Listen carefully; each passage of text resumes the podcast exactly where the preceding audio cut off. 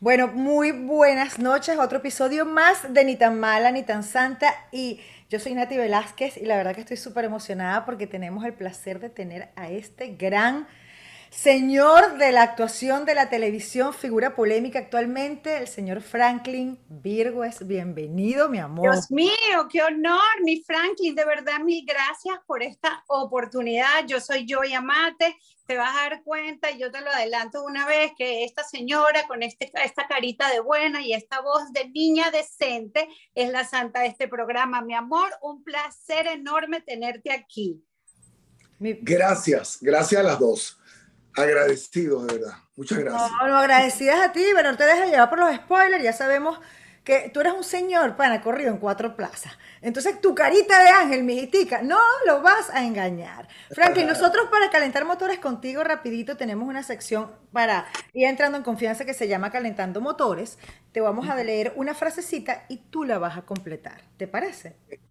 Vale. Entonces, Franklin, voy a empezar yo y mi pregunta es... Le tengo respeto a. Respeto, le tengo respeto a la muerte. Oh. ¿Por qué? Me parece maravilloso. Porque me da miedo. Yo no me quiero morir todavía. Bueno, yo creo que a los seres queridos. No, yo, yo tampoco. Yo tampoco quiero, pero es parte de la vida. Pues yo el otro día hablaba con mi papá y le decía. a morir. Que... Pero le tengo respeto. Y le tengo respeto al miedo.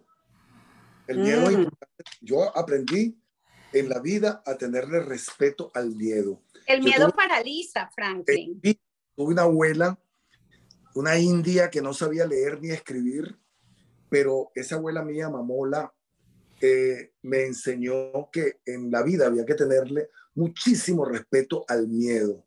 Y yo apliqué esa, cuando entendí lo que me quiso decir, la apliqué en la vida y créeme que me favoreció muchísimo yo estuve internado en un instituto llamado Consejo Venezolano del Niño.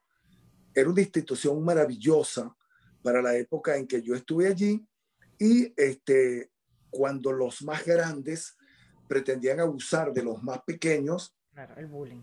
Entonces, este, ese respeto al miedo me hizo eh, golpear primero. Es decir, quien golpea primero tiene la oportunidad de golpear veces. Y aprendí a defenderme en la vida. Así, le tuve respeto al miedo cuando vivía en el 23 de enero y mis amigos del barrio fumaban marihuana, eh, tomaban aguardiente, fumaban cigarrillo, este, robaban. Eh, yo le tuve tanto respeto al miedo y a la imagen de, de, de mi abuela y de mi madre que este, a pesar de que yo estaba allí, este, yo nunca fumé marihuana, nunca me metí ninguna droga, no tomo aguardiente, no fumo cigarrillo y por supuesto nunca fui un delincuente. Es decir, aprendí a respetar miedo. Eso me salvó de ser un delincuente. Pero, qué wow, qué, mensaje. Espero que todo el mundo lo tome en cuenta porque es verdad. El miedo evidentemente existe en todos nosotros de alguna u otra forma y a veces nos paraliza. pero, pero esa paralización puede ser positiva, por lo menos como lo que cuentas, es verdad. El cuerpo y las circunstancias dadas te están dando para que tú reacciones, ¿no? No te paralices, sino que reacciones. Hay un tiroteo, tú no te vas a quedar parado, tú te tiras al piso. Es así. Claro. ¿no? Es decir, este, el miedo es importante. El miedo eh, puede ser beneficioso para ti si eh, lo sabes controlar. Claro que sí. excelente elección y además que me vas a dejar pensando así, rebobinando acerca de eso, porque yo siempre he sido las personas que digo no al miedo. Eh, yo, a mi miedo, cuando yo tengo un miedo personal, yo lo llamo hunter, ¿no? Porque yo le pongo nombre a las cosas para identificarlas. Entonces, es una nueva perspectiva de ver el miedo porque a veces ese miedo puede ser favorable y en tu caso, y creo que en el caso de todos hemos tenido un momento que, el miedo nos ha salvado. Es imposible no sentir miedo, es imposible no sentir miedo en cualquier circunstancia. Lo importante es saber manejarlo y sobre todo, eh, como dice Franklin y como cuenta que, que lo ha sabido aprovechar al transcurso de su vida, es sacarle un beneficio a ese miedo que está sintiendo. Entonces, me parece... A las dos hijas mías este, la mayor y la menor, ambas ya casadas y, periodistas ambas, este, siempre les inculqué eh, eh, esta, esa, esa teoría de mi abuela Mamola. Y además, mi hija Yelice, este, analizando esto que yo estoy conversando con ustedes, una oportunidad me dijo que eh, lo importante de todo lo que yo le decía a ella era que el respeto al miedo te tiene que ayudar a fortalecer una, la personalidad. O sea, claro. tú, tú tienes que era decir que no. Claro, por supuesto. Para decir no. En, en, en, mi época del internado, en mi época ya en el, en, en el 23 de enero, donde fui inmensamente feliz, este, eh, yo tuve la suficiente personalidad para decirle a, a los amigos míos que ya en su mayoría o ya están muertos o están presos. Este, wow, a ellos que no. Cuando me decían, eh, me, me, ofrecían marihuana, decía que no. Y eso no me quitaba ni me restaba absolutamente nada. Nada. Por supuesto. Claro. Yo estaba claro con que este, el no para algo que no me iba a beneficiar era importante. Simplemente es un problema de personalidad. Fíjate tú, eh, rápidamente para, para matizar un poco y darle un, un, un matiz, si tú quieres, cómico a esto. Eh, en el, cuando yo llegué a Caracas, al 23 de enero, había un pana que era un estudiante de bombero y tenía un carro, un carro viejo, pero un carro que funcionaba. Y nosotros, este, bueno, lo, lo, lo, lo tratábamos muy bien a él porque era el dueño del carro. Bueno, y claro. Cuadramos, cuadramos para ir, para ir a, una, a una discoteca que quedaba en Macuto, exactamente en Camurí Chico, oh. cerca, había una discoteca. Íbamos cuatro tipos en ese carro para ver a la discoteca para ver si controlábamos a una chica allá. Efectivamente, nos conseguimos una chica, habían cuatro, tres, y había una que nadie sacaba a bailar. Ay, Todo el mundo controló a su chica y se fueron a bailar. Había una que nadie sacaba a bailar este, por un pequeño detalle. La muchacha era coja. O sea, le faltaba. Coño, vale, pero pobrecita. Y tenía, y tenía una muleta pero coño, no había más chica, la que había era esa. Menos plomo.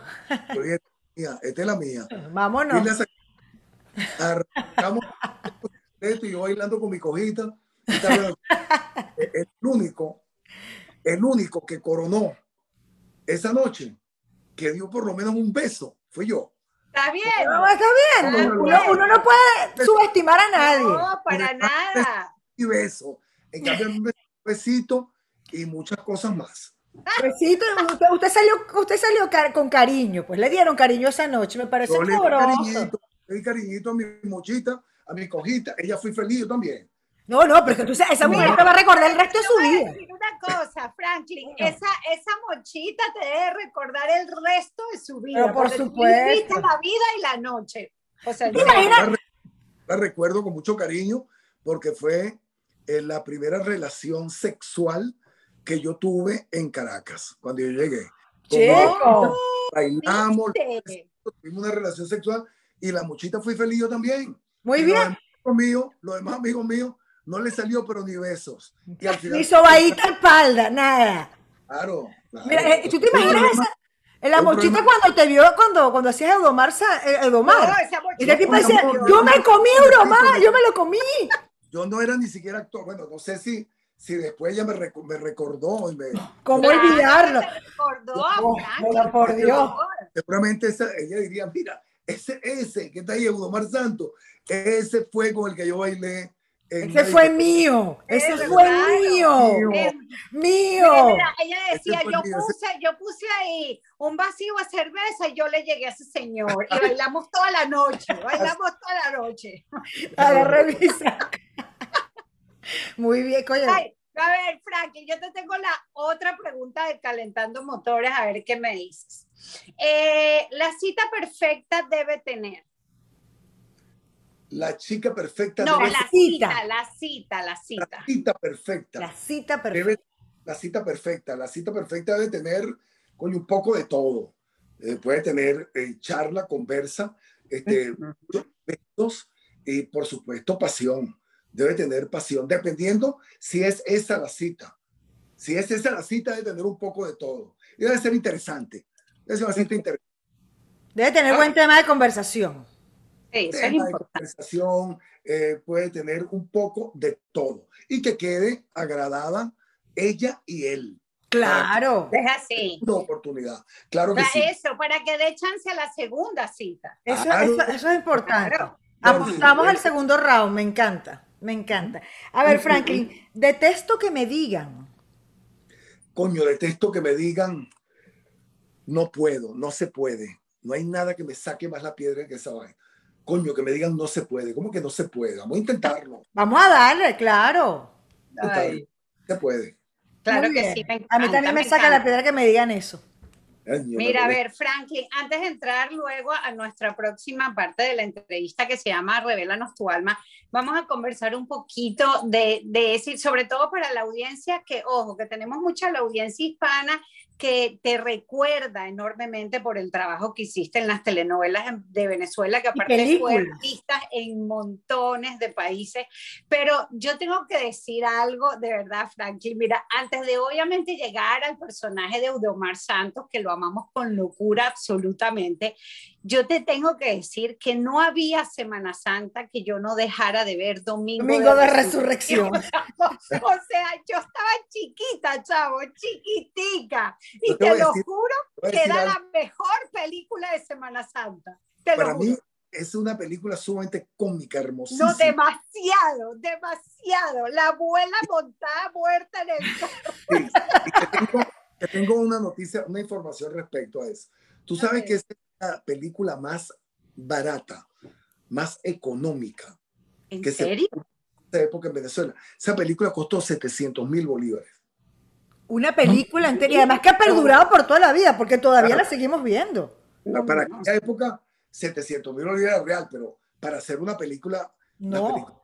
en esa época se hacían con 30 mil, 40 mil, 50, 60 mil bolívares, no con 700 mil bolívares.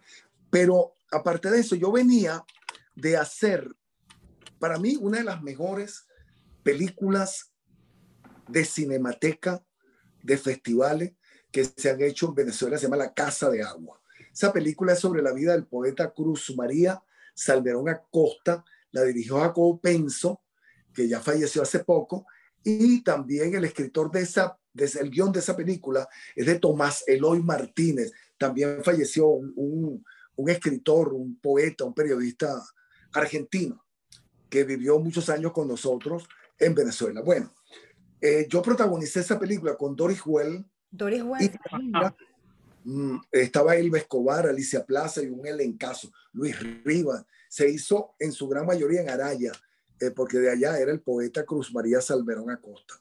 Bueno, este, cuando yo regresé de Araya, que duré como dos meses por allá haciendo la película, y regresé y terminamos con algunas escenas en, en algunas caserones viejos de La Pastora, me llama a los 15 días de haber terminado esa película, me llama César Bolívar para decirme, mira, tengo un personaje para ti en una película que voy a hacer ahora en Semana Santa, porque esa se grabó, se filmó en plena Semana Santa. En plena, oh, wow. dijo, eh, eh, eh, se llama Franklin Edgardo Salazar, pero coño, ven, ven porque te quiero explicar con, de qué se trata, ¿no? Yo me fui a la oficina de César en Radio Caracas y le dije, mira, pero a mí me dieron un permiso para hacer esta película, la, la, casa de, la Casa de Agua. ¿Tú crees que me van a dar otro permiso para hacer otra película? Tranquilo, que ya yo hablé con Juan Lamata y ya tienes el permiso. Tú no comienzas a grabar novelas sino hasta dentro de, de eh, seis meses. Ok. Entonces, este, me explicó que el personaje era un malandro, que yo tenía que hacer un malandro en, en esta película que se llamaba Fez. Yo leo el guion, me río mucho porque era demasiado cómico. Demasiado. Y efectivamente nos fuimos a Araya este, a filmar la película, pana. Aquello fue una gozadera. Y te voy a decir algo, cuando yo termino de filmar esa película, La Casa de Agua, pana, todavía faltaban como por lo menos tres años para grabar por estas calles. Pero cuando wow. a hacer estas calles, que era otro malandro, yo dije, no, yo voy a echar mano. A, este recurso que tengo aquí. Claro. Agarré a Fez y lo ubiqué en este personaje. Total, eh, en la producción ni cuenta, no se había dado cuenta, que era el personaje que había hecho en la película, pero era el mismo personaje, pero este, ya con unos años más encima, y le cambiaron el nombre. Yo le cambié el nombre, o me lo cambiaron. Era, sí, pero, pero, es que ese personaje de Eudomar Santos fue evolucionando desde el día uno, él fue creciendo. O sea, yo me imagino que tomaste ese, ese recurso de Fez, pero después hiciste un Eudomar que fue un tipo que... Sí, icónico, icónico, icónico, porque Eudomar Santos es icónico. O sea, no, hay venezolano que no sepa quién es Eudomar Santos. Y, es, y, más, y más allá de no saber quién es Eudomar Santos, es que las frases célebres de Eudomar quedaron para, usar, para usarlas de por él, por él. porque qué es lo que está pasando, como vaya viniendo, vamos viendo, lo dice uno hasta el sol de hoy. Claro, y te, y te cuento una anécdota de, de cómo vaya viniendo, vamos viendo. Eh, la frase que yo le anexé fue, ¿qué es lo que tapa sopa? la mejor. Cuando, comenzamos esa, esa novela, yo estaba muy joven, yo estaba eh, soltero, quiero decir. Soltero, soltero, ganaba mucho dinero, tenía un LTD landado, galán y tenía 40 no, vale. O sea, elegante, rico y sencillo y famoso. O sea, o sea. 40 novias me pide la cola para que yo se la dé a... Ella vivía en, en Hornos de Cal, ahí en San Agustín. ¡Wow! Hornos de Cal. La llevo para allá y yo comienzo a darle la letra, ¿no? Y ven acá, y cómo que te vas a ir ya, y entonces, y no va a nada, y te vas a ir lista, etcétera, etcétera. Y de repente se presentó un motorizado. En esa época tú podías estar parado en una calle con los vidrios abajo, no había, no claro no tenías temor. Llegó un tipo pan y me apuntó con una pistola, un muchachito. Ah, por esa época. Me quería quitar el reloj. Yo estaba muy asustado tratando de darle el reloj, pero el reloj era de cadenito y no me salía. Cuando el tipo me reconoció, el tipo, ¿qué? Franklin Wigwe, ¿qué pasó? y mi mamá estaba gritando, no, me bota del rancho. Y, no, no. pero ¿qué es lo que te pasó, para Franklin Wigwe? Y sube el vidrio, huevón, que te van a atracar. Y se fue. Bueno, no te creo. Bueno, siguiente al canal, me fui a la oficina, estaba Ibsen Martínez, le dije, pana, me pasó esta vaina. Y el malandro me dijo, ¿qué es lo que te pasó? ¿Qué pasó? Méteselo al personaje. y se lo metí. Claro, pero eso está inmortalizado. Oh inmortalizado. Con, con qué, con como vaya viniendo, vamos viendo. Ibsen Martínez en la década de los 70 fue invitado a Cuba al famoso festival de cine y de jazz que se hacía en Cuba. En el avión se encontró con un músico venezolano que era eh, batería, timbalero, batería, músico de jazz muy famoso que se llamaba el Pavo Fran. El, Pavo, Fran. claro. Famoso Pavo Fran. Claro que acuérdate que el Pavo Frank era ciego. Mm. Y, y, él estaba invitado a tocar nada más y nada menos con Mongo Jerry en, en Cuba. Y, coño, se, Vicente se lo consigue en el, avión. Coño, ¿qué pasó, Pavo? Mire, Frank, en Ibsen Martínez, ¿qué pasó, Ibsen? ¿Cómo está? ahí? se saludaron y en el avión iban conversando. Ibsen le pregunta, pero mira, y te van a buscar, ¿no? En el, en el aeropuerto. Coño, me imagino que sí. Coño, ¿por qué te imagino que sí, Frank? Ibsen preocupado porque el tipo estaba ciego. Entonces, van a buscar uno, bueno, chicos, me mandaron la invitación, me mandaron los pasajes, me mandaron viáticos, se supone que alguien me tiene que esperar en el aeropuerto. Coño, pero tú tienes el nombre. No, no, yo no sé quién me va a buscar. Alguien de la organización. Y llegó un momento en que Pau Frank le dice, pero tranquilo, Ibsen, tranquilo, que como vaya viniendo, vamos viendo. el pan a cielo. a Ibsen se le quedó eso aquí en el consciente. Y se anotando, años, o años después se la agregó, gracias a Dios, a mi personaje. Y tú sabes que no era a mi personaje que se lo iba a agregar. Ah, no. era para el doctor Valerio. Oye, mi querido Roberto Lama. Lo que ocurre es que, mi Robertico amado, vale. El, el, el, el, Carlos Pérez, otro de los escritores de novela, yo no pana, no se la metas a Valerio, métele esa vaina a Eudomar. Y se la metieron a Eudomar y la vaina fue un no, Pero es que te digo, Franklin, hasta el sol de hoy nosotros decimos como vaya viniendo, vamos viendo, qué es lo que está pasó. pasó eso, eso quedó patentado para la historia de los venezolanos. Y una cosa con todo este personaje de Odomar, porque es un personaje que va a ser, es un personaje que nunca va a morir, porque siempre va a estar dentro de todos los venezolanos. Luego que tú terminas por estas calles y que te empapas en ese Eudomar y que la gente te veía en la calle y te decía, coño, eres tú. Este, ¿cómo, ¿Cómo, te desdoblas tú como actor para dejar a Euromar? ¿Ah? De haber salido la novela al aire, ya nosotros sabíamos que algo está. Mira, los actores cuando hacemos una novela y la novela está en el aire, eso que llaman feedback entre el público y el actor, eso se ve en la calle. Claro. Inmediatamente.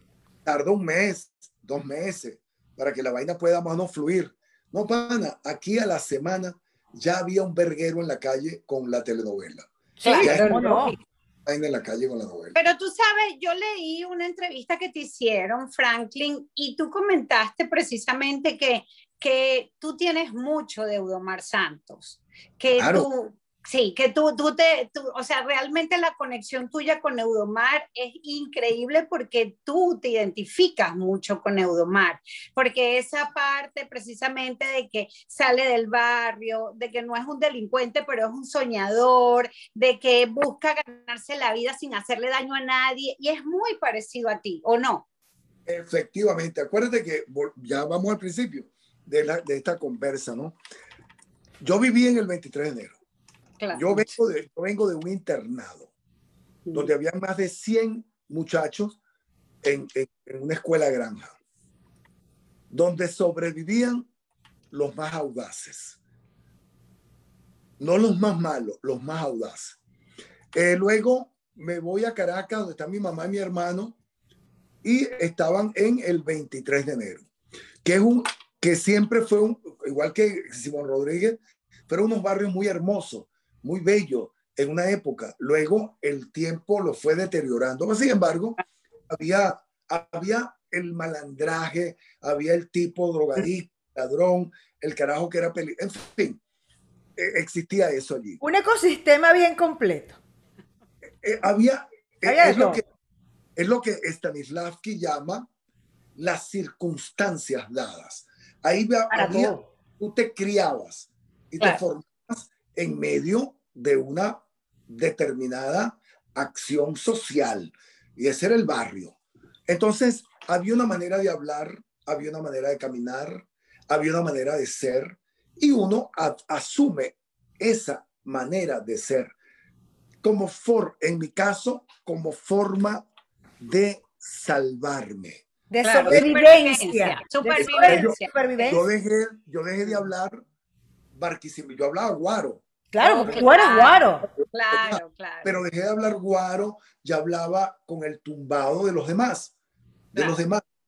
Y caminaba con el tumbado de los demás. Porque tienes que pertenecer a ese grupo, eres parte de ellos. No te queda otra, No te queda otra, no queda otra opción. No queda. Los, los, los mediodías escuchábamos radio eh, difusora Venezuela y escuchábamos la hora de la salsa y el sabor y el bembé. Y entonces teníamos todo cultural de la rumba. Y Qué rico, vale. Crecí con eso. Entonces, ¿qué modifica esa conducta? El teatro, cuando yo comencé a, a, a estudiar teatro en la escuela Juan Azujo, que empecé a ponerme en contacto con este, el teatro, iba al teatro, conocí actores que hacían teatro, actrices que hacían teatro y gente que producía y dirigía teatro y tenían otra manera de ser, otra manera de hablar. En la escuela Juan Azujo nos encontramos una cantidad enorme de gente que tenía su forma de ser distinta a la mía. De hecho, yo fui a esa escuela con una compañera que vivía en el 23 de enero, que era Flor Núñez. Nos íbamos Flor Núñez, a, hasta a estudiar teatro y eh, leyendo obras de teatro eh, escuchando a los profesores, empecé a leer palabras que yo no conocía, palabras nuevas para mí. Eh, empecé a entender que existía la historia del teatro griego, el ciclo de oro del teatro francés, italiano, español, eh, inglés. venezolano, etcétera, etcétera, y empecé a nutrirme de otra forma de vida que modificó esa conducta. Pero, modifica, pero, la pero cuando tú llegabas al 23 de enero volvías a, tener que participar en, en ese ecosistema. No te creas, no, te no ya habías, ya, habías modificado. Porque no, porque este, eh, ya no me interesaba, mm. ya me interesaba. pertenecer ahí. Pertenecer, el, el, el saludaba y, cuando me pedían dinero se los daba. Yo trabajaba como reportero gráfico en la Torre de la Prensa. Eh, estar en la Torre de la Prensa también me ayudó porque estuve en contacto con periodistas, con entrevistados. Eh, era otra forma de ser y, otra, y empecé a conocer un mundo totalmente distinto que me apartó de eso. Después cuando yo me casé, este, yo me fui a alquilé un apartamento en, en los Chaguaramos, que después lo compré y me fui a, eh, me fui a vivir con mi, mi, novia con la que me casé, con Daisy, a, los Chaguaramos, ahí donde nació este, eh, Yelice. Y los Chaguaramos, esa una belleza. Era, eh, claro. Era una belleza. Era, esto era totalmente distinto al del 23. claro, eso era otra, otra, otra realidad completamente distinta. y este, ya asumes este, otra cosa. Pues. Y cuando me tocó hacer, ¿eh? simplemente, acuérdate que en, en, en, la teoría de Stanislavski hay una cosa que llaman la memoria revivida. Entonces tú vas a la memoria, necesitas un malandro, ok, entonces voy a, a, recurrir a lo que yo fui. Al archivo del malandro que, archivo del malandro está en, mi memoria, en mi memoria, la revivo y así sucesivamente. Hay dos cosas para los actores fundamentales. Los olores los olores. la música, el oído. Una canción te ubica en una época determinada de tu vida. Un olor, una colonia, un perfume. te transporta. un aroma te, transporta. Esas dos, esas dos, esas dos uh, em, eh, sensores son importantes. Entonces, la, la, la memoria me llevaba, cuando yo necesitaba Eudomar, simplemente yo buscaba a Eddie Palmieri, buscaba a, a, Johnny Pacheco, buscaba a Rey Bobby Cruz, buscaba, en fin, me iba a aquella época. Claro, claro. Así que color buscaba la colonia Pino Silvestre Vidal. bueno, eso es impelable, era impelable en cualquier casa, tenía que haber una colonia Pino Silvestre, si había un hombre en esa casa. Un macho que se respetaba, o sea, Pino Silvestre, no me jodas. Sí, señor. No, no, no, es así. Pero mira, una cosa, o sea, Franklin, yo estoy impresionada porque de verdad que tu carrera a través de las cámaras, tanto en cine como televisión, en las tablas con el teatro, ha sido memorable. Todos te conocemos, todos te admiramos, eh, todos te buceamos y te tuvimos queso en algún momento también, porque pasó. Pero ahora que sigues haciendo esto, te has convertido en un líder de opinión político. O sea, tú te has metido en la candela. Al, punto, al punto, al punto que de la frase célebre de qué es lo que está pasando y como vaya viniendo, vamos viendo. Para mí, yo escucho el tic-tac, tic-tac, y, es, este señor. Y es este señor. Con la esperanza de que de verdad el tiempo llegue para que Venezuela pueda enrumbarse por el camino de la libertad y la democracia. Venezuela está en manos de una banda de delincuentes que ni siquiera son comunistas, son simplemente narcotraficantes. Fíjate que, fíjate este detalle que acaba de ocurrir en Colombia. Ayer un avión espía ruso invadió el, los, el espacio aéreo de Colombia. Fue detectado en menos de dos horas. Y la Cancillería colombiana envió una carta de queja al gobierno de Rusia en, en, la, en Bogotá. Ahora bien, ¿dónde está la gravedad de todo esto? Primero, los rusos están, estaban intentando ver qué tan poderosos son los radares, radares eh, de Bogotá, de, de, Colombia, y qué tan rápido actúan. Ahora, la gravedad de esto es que ese avión no despegó de Moscú. Despegó de Venezuela. de Venezuela. Y está. ¿Qué significa esto?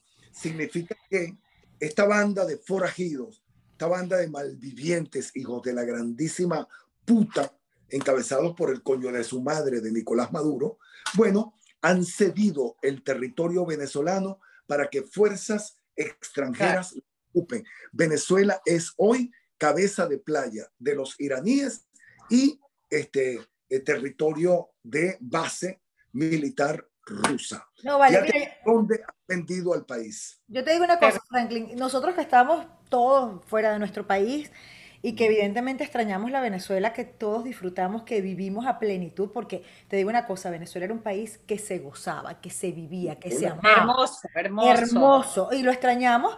Nosotros no tenemos país, o sea, no tienes país. Porque tú dices, vivimos aquí, estamos en Estados Unidos, bueno, bendito sea que tuvimos la oportunidad, que el país nos recibió y que podemos seguir trabajando y mantenernos y sobrevivir acá. Pero a la hora de la verdad, no hay, no hay país, no tenemos país. Y menos con lo que tú estás comentando, que es una gran verdad. Entonces, coño, a, mí me parece admirable que después de ser el actor que interpretó tantos personajes, ahora tú salgas, pana, con un escudo que es tu corazón y hablar con el pecho abierto y decir, pana, yo sí voy a decir la verdad en la cara porque me sale de los cojones. Bueno, y tampoco ahora, porque es que Franklin tiene años haciendo este trabajo. Años, Claro, es que eh, yo soy periodista. Ese claro donde eso fue que me gradué en la Escuela de Comunicación Social de la Universidad Central.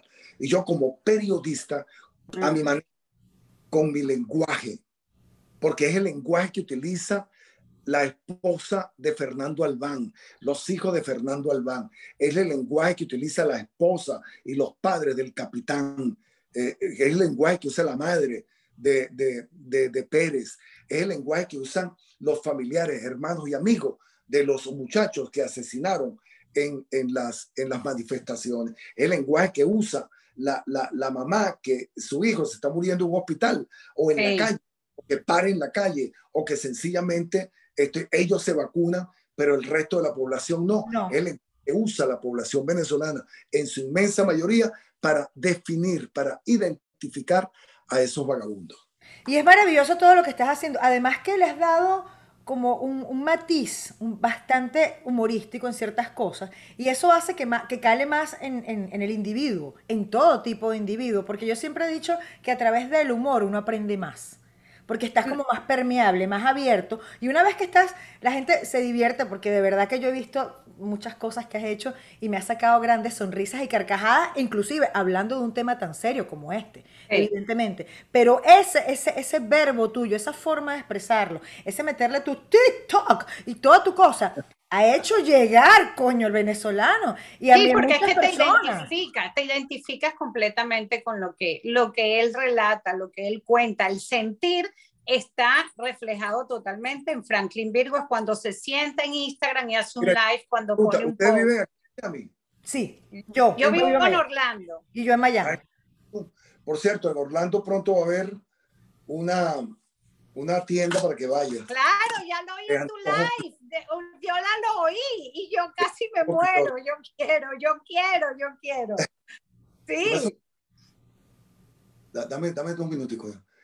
Mira, eh, Chamita, vamos a la parte final porque desafortunadamente. Yo lo sé, pero yo, yo, yo, esta entrevista ha sido muy atípica porque Franklin tiene mucha opinión. Yo quiero decir algo, a mí, me, a mí, yo solamente quiero contar una anécdota tuya que no lo voy a dejar pasar por alto porque este es un señor que se cuida mucho, que come sano y por andar comiendo software lo dejó botado un avión en Canadá. Ay, sí, sí, sí, sí, sí. Houston que nos dejó el avión a, a, a, nuestro común amigo. Carlos. Me destrozó el programa pero no los volvió añico, añico. Mira, Franklin, sé este, que eres signo Libra, eso te hace un ser muy equilibrado y va muy bien con tu personalidad. Nosotros tenemos otras secciones en el programa. Yo sé que estás corriendo el tiempo y te agradecemos mucho estos minutos que nos dedicaste, pero quiero que tú nos hagas una pregunta ahora a nosotras. Es válido. Esto ahora es como al mejor estilo de mi universo, mi Franklin. Usted hace una pregunta, la misma para las dos, escoge a quién le pregunta primero, la otra se tapa los oídos y dependiendo de nuestras respuestas, pues usted tiene el veredicto final. Dale. Lo que quieras. ¿A quién le preguntas primero? Te tapa los oídos. ¿A quién le pregunta? ¿Nati o yo? Vamos contigo, vamos, voy. ¿Con Nati? Nati, sí. ¿Ya? Sí, ella no me escucha, poniendo salsa. Ya va. Ya. ¿Qué posición te gusta más? Y yo creo que yo quiero es ponerte a ti. Lo que yo quiero es ponerte a ti en cuatro. En cuatro. en cuatro. En cuatro, ok. Esa es mi favorita. Hay otras variables que me gustan mucho, que no voy a explicarlas aquí porque la cosa se va a poner muy gráfica, pero en cuatro me encanta. Este, voy con la. Le pregunto. Mira, yo respondí rapidito. Epa. Coño, qué rápido. Yo soy una tipa así. Ya va, perdón. Esto se me dañaron los oídos. Ah, ya va, Nati, tápese los oídos, coño. Ah. Listo, voy. ¿En qué posición te gusta más? Oh. Bueno, yo te voy a decir algo. Me encanta mucho mi parte trasera, entonces me gusta mucho sacarle provecho a esa vista que se tiene. Entonces, me gusta mucho todo lo que tenga que ver que yo esté de espalda. Cuatro. En cuatro me encanta, así pegadita de la pared, pero siempre que esté de espalda, me gusta, me gusta. Listo, vamos. Ya. Sí. Ya va, ya va. Ya yo sé que respondió, pero ¿cuál es la posición que te gusta a ti, mi negro? Porque a mí no me vas a dejar muy robocho aquí. No, no, no. no cuatro, cuatro. Estamos de acuerdo los tres. ¿En serio? Sí, sí, sí no, y otra cosita que te voy a preguntar. De la coronación. ahorita por WhatsApp tú me puedes mandar la cremita que tú te pones, porque mira, mi regro, usted lo que se ve es bello. sabes, dicen que, que los negros no, no eh, tardamos para. Yo, yo tengo canas. Lo que pasa es que yo me pinto, yo me pinto el pelo. Como debe ser, yo, yo te apoyo. bello, pero, bello. Pero, pero sí, eh, desde hace años eh, me cuido. Es decir, yo utilizo mis cremitas. Este, Hermoso. en la noche antes de dormir me limpio la cara. Sí me gusta ir a la playa, me gusta caminar en la playa. Yo camino mucho. Uy, qué rico. Delicioso. Este, pero me, me, cuido, me cuido, sí me cuido, me cuido porque, bueno, porque cuando tú grabas, te queda el panque en la cara, entonces te lo tienes que quitar con el panque en la cara. Entonces, me he acostumbrado a eso. Y Ay, qué belleza. Pero tienes buena piel, ¿oíste? sí, Tienes muy, muy buena piel, o sea, de verdad que yo te estoy viendo y, yo estoy impresionada. Pero marica, deja de buceártelo, Pero déjame, pero déjame piropearlo, coño. Pero octubre cumplo años. Y voy a cumplir nada más y nada menos que 68 años. No, vale. ¡Qué belleza! ¡Qué bello! Hoy pronto estaré entrando en los 70. Pero me siento bien, eh, me siento físicamente muy bien mentalmente muy bien. Maravilloso. Este, cuido mucho la comida, yo como eh, ya, ya, por ejemplo, hasta las 5 de la tarde. Y como en la, el desayuno mío es a las 11. Haces tu fasting. Haces el ayuno, claro. Es a, las 2 y a las 5. De ahí ya ahora no como más, sino hasta mañana a las 11 de nuevo. Buenísimo, buenísimo. Muchísima agua, este, voy al gimnasio todos los días. No, una hora y media, dos horas. Y antes trotaba, pero ah, yo tengo unos trasplantes de rodillas. De rodillas. Titanio en las rodillas y no quiero forzar. No, no. no, es necesario que lo haga. No, no, no hace falta porque usted lo que está es nené, no hace falta más. Gracias. Bueno, mi cielo bello, las dejo a las dos. muchísimas gracias. Gracias quién es la santa? ¿Ah? Tiene, que coronarnos quién es la mala y quién es la santa. No, las dos son bellas, hermosas y santas. Para ninguna de las malas. Las dos son una preciosidad. Está bellísimo. Bueno, mi negro, un millón. Gracias por esta entrevista, de verdad. Gracias, mi amor. Te queremos muchísimo. Te queremos muchísimo. Besos. Voy a llamar para entrevistarla a las dos por Zoom igual, pero para mi canal de televisión Franklin Virgo es canal. Un honor para nosotros. Claro que sí. Beso. Besito, Franklin. Como vaya viniendo, vamos viendo, negro. Bye. Cuando como vaya viniendo, vamos viendo, ¿verdad?